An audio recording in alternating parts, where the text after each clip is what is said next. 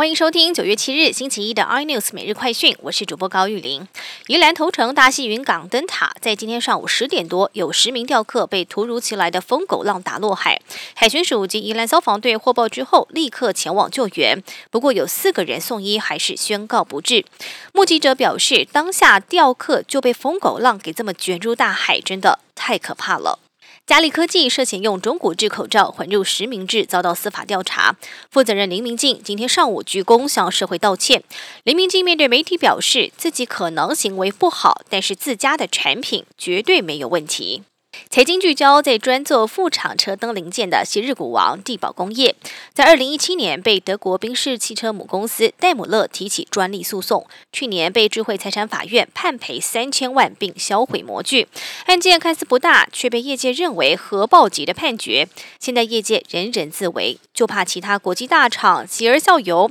每年超过两千亿的台湾整体汽车零组件产值断裂。台风海神扫过日本，为九州各地带来严重灾情，电线杆拦腰折断，当地一度有超过四十七万户停电。而现在海神持续朝北前进，在南海釜山一带登陆，虽然强度已经减弱，但破坏力还是不容小觑，造成三百架飞机班次取消或是改期，釜山周边地铁路段也都停驶。政治焦点：国民党昨天开全代会，党代表陈立旭口出狂言，说故宫的国宝是国民党带来台湾的，门票收入应该归国民党所有。这样的抽空发言，连自家立委都难以护航，只说故宫文物是属于全人类的。更多新闻内容，请锁定有线电视八十八 MOD 五零四 iNews 最正晚报，或上 YouTube 搜寻三立 iNews。